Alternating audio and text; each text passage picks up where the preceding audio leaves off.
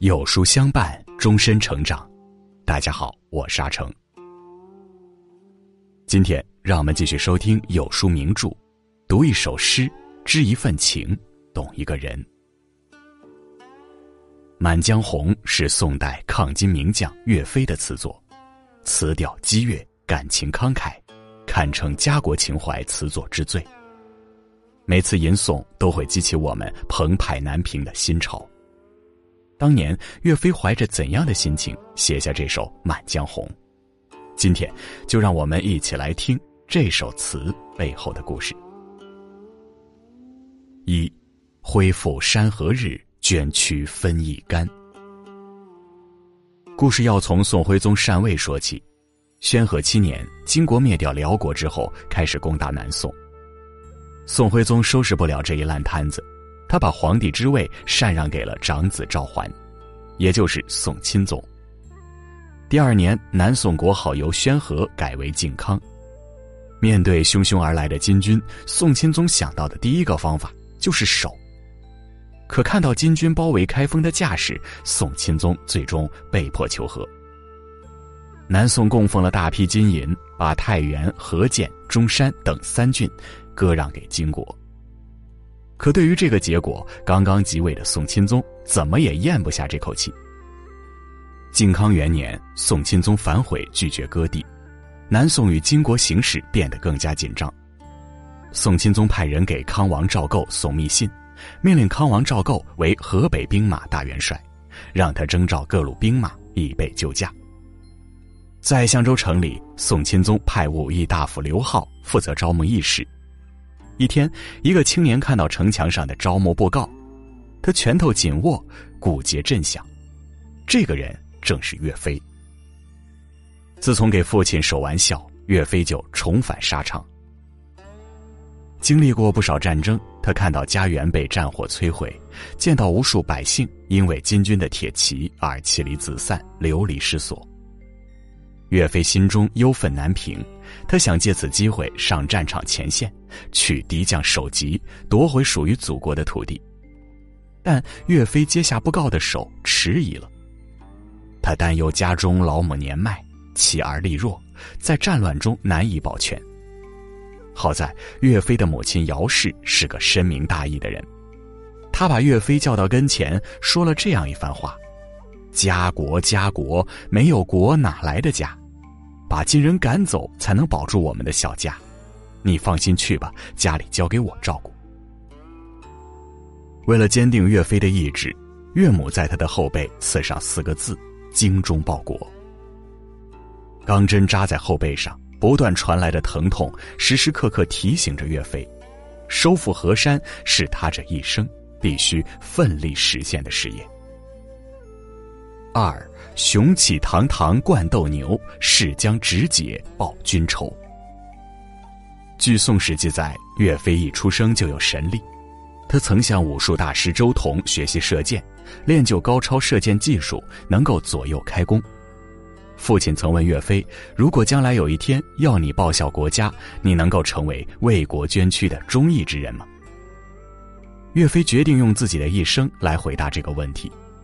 靖康元年，康王赵构到襄州，大开河北兵马大元帅府，岳飞跟随武义大夫刘浩所部一起划归大元帅府统辖。有了更广阔的战场，岳飞怀着一腔热血，两战成名。李固渡一战，岳飞奉刘浩之命，本是去侦察敌情，谁知与金兵狭路相逢。岳飞带着三百人的骑兵队伍击退敌军，杀死首领。华州南一战，他又只用了百人骑兵就杀敌数千人，俘获数百匹战马。岳飞是打仗的好手，他敢冲敢闯，指挥能力高强。归为名将宗泽部下之后，他在河南濮阳这个地方与金军打了十三场战役，次次获胜，越战越勇。可纵使岳飞有一身武力，也难以一下子就把金军赶出南宋。一一二七年四月，让南宋最感屈辱的一幕发生了：包围中的汴京被金军洗劫一空，宋徽宗、宋钦宗二帝与一众大臣、妃子成了全国的俘虏。汴京这一劫难史称靖康之耻。看到萧瑟的皇城，悲愤之中，岳飞更加坚定与金军拼杀到底的决心。一一二七年五月，康王赵构在众人的拥护下，在河南商丘即位，史称宋高宗。岳飞急着给宋高宗上书：“陛下已经当上了皇帝，江山社稷也有了主人，我们已经具备攻打敌人的实力。我请求陛下，趁着敌军还未牢固之时，亲自率领六军北渡，我们就可以一鼓作气收复中原。”岳飞的确是为国家着想，可他在无意间得罪了宋高宗。一个小小的武将竟然敢对皇帝指手画脚，于是他一腔赤胆忠心，终因不适宜的话换来八个字：“小臣越职，非所宜言。”这一年，岳飞栽了个大跟头，他被革除军职、军籍，逐出了军营。然而，生是岳家人，死是沙场魂。战场少不了岳飞，岳飞也离不开战场。一一二七年八月，岳飞经过推荐，会见了当时生满河朔、正多方收揽抗金英才的招抚使张所。一见张所，岳飞这匹千里马如遇伯乐。张所破格提拔他，先是修武郎，继而又升为统领，然后又升为统制。后来他被分到名将王彦部下。再次成为南宋抗金的主力将领。三，遥望中原，荒烟外，许多城郭。就在岳飞以命与敌军拼杀的时候，宋高宗考虑战争对国家的消耗，他一心求和，开始打压抗金力量。坚决主张抗金的丞相李纲被罢免，继而招抚使张所也遭贬谪，发配岭南，最终死于途中。王彦和岳飞的军队成了无援的孤军，在新乡县石门山一战中，王彦和岳飞被金军所包围。王彦主张谨慎出战，而岳飞觉得王彦太胆小，分歧就产生了。徽钦二帝被俘，敌人盘踞河朔一带，我们应当杀出去。现在不速战，反而选择观望，你真的是要讨伐敌军的吗？岳飞与王彦意见不合，岳飞不管军中等级，率领部下擅自出战，攻占新乡县。一一二八年一月，东京开封府的留守宗泽欣赏岳飞的将才，不计较他违反军纪的事情，将其纳入麾下。之后，岳飞很争气，他屡建奇功。国土一点点失陷，他所做的就是把失去的土地重新夺回来。一一二九年十一月，邢台右丞相杜充放弃建康，叛逃到真州，投降金国，导致建康失陷。一一三零年五月，岳飞在建康南面的牛头山扎营，每晚派敢死队突袭金军，金军伤亡惨重。在金军准备弃城逃跑时，岳飞率三百骑兵、两千步兵冲下牛头山，大败金军，收复健康。岳飞的威名越来越响，人们把岳飞领导的抗金队伍叫做岳家军。几年来，岳飞胜仗不断，加入岳家军的将士也越来越多，兵力达到巅峰。一一三六年初，宰相兼都督诸路军马张俊召开军事会议，决定北伐中原。岳飞受命进军襄阳，可就在做准备的时候，母亲姚氏不幸病逝。随着战事逼近，军中还等着他主持大局，岳飞悲痛不已。他第一次感受到忠孝不能两全的痛楚。他是一个孝子，如今只能选择赶快回到军中指挥北伐。接下来的战争，岳家军火力全开，岳飞收复汝城、颍昌府、卢氏县等地，又打下河南灵宝、嵩县、上洛、商洛、洛南、丰阳、上金、洛宁等县。此时，岳飞激情满满的向高宗上书，将借势直渡黄河，与太行民兵配合收复河北。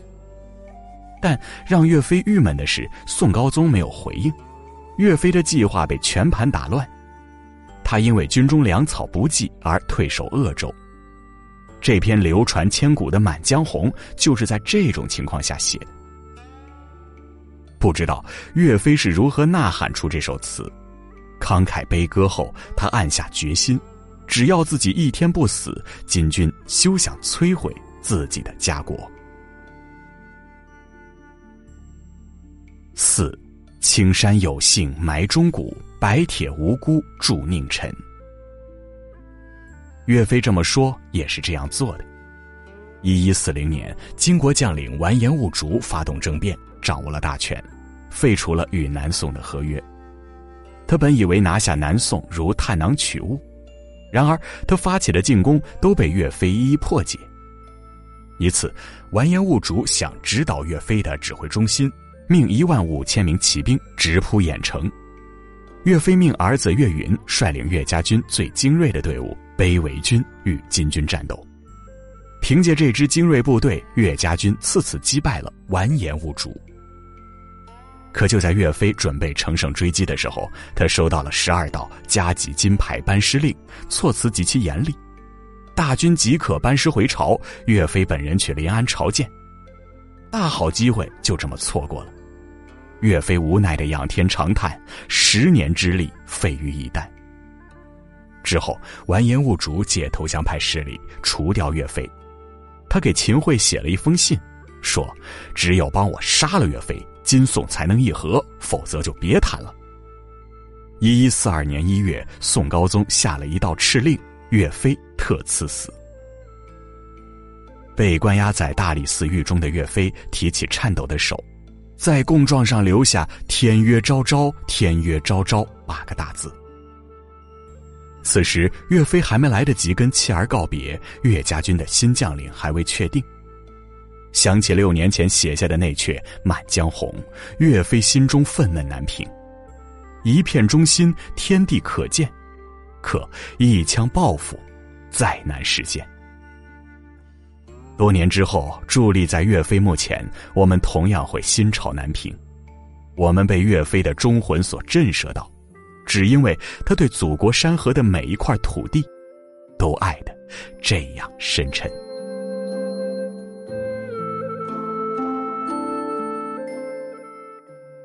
好了，今天的分享就是这样了。如果您喜欢的话，不妨在文末右下角点个再看。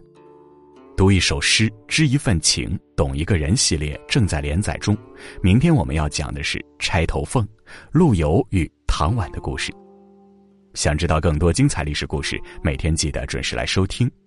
为了方便大家阅读，有书君特意把四大名著和二十四史都做成了合集。书友们可以在文首和文末找到相关链接，点击进入就可以获取二十四史和四大名著所有的历史故事。听完今天的文章，有书君有件事儿也想跟大家说。有书友反馈说，最近不会按时收到有书的文章了，那是因为公众号现在不再按时间推送，而是有了新的算法。如果您跟有书互动多，有书就会出现在列表靠前的位置。如果您想要更多的看到有书，就麻烦您点一点再看，多和我们互动，这样有书就能出现在您公众号靠前的位置了。走心的朋友越来越少，所以您才对我们越来越重要。未来的日子还希望有您一路同行。好，今天的文章分享就到这里，长按扫描文末二维码，在有书公众号菜单免费领取五十二本好书，每天有主播读给你听。我是阿成，明天同一时间我们不见不散。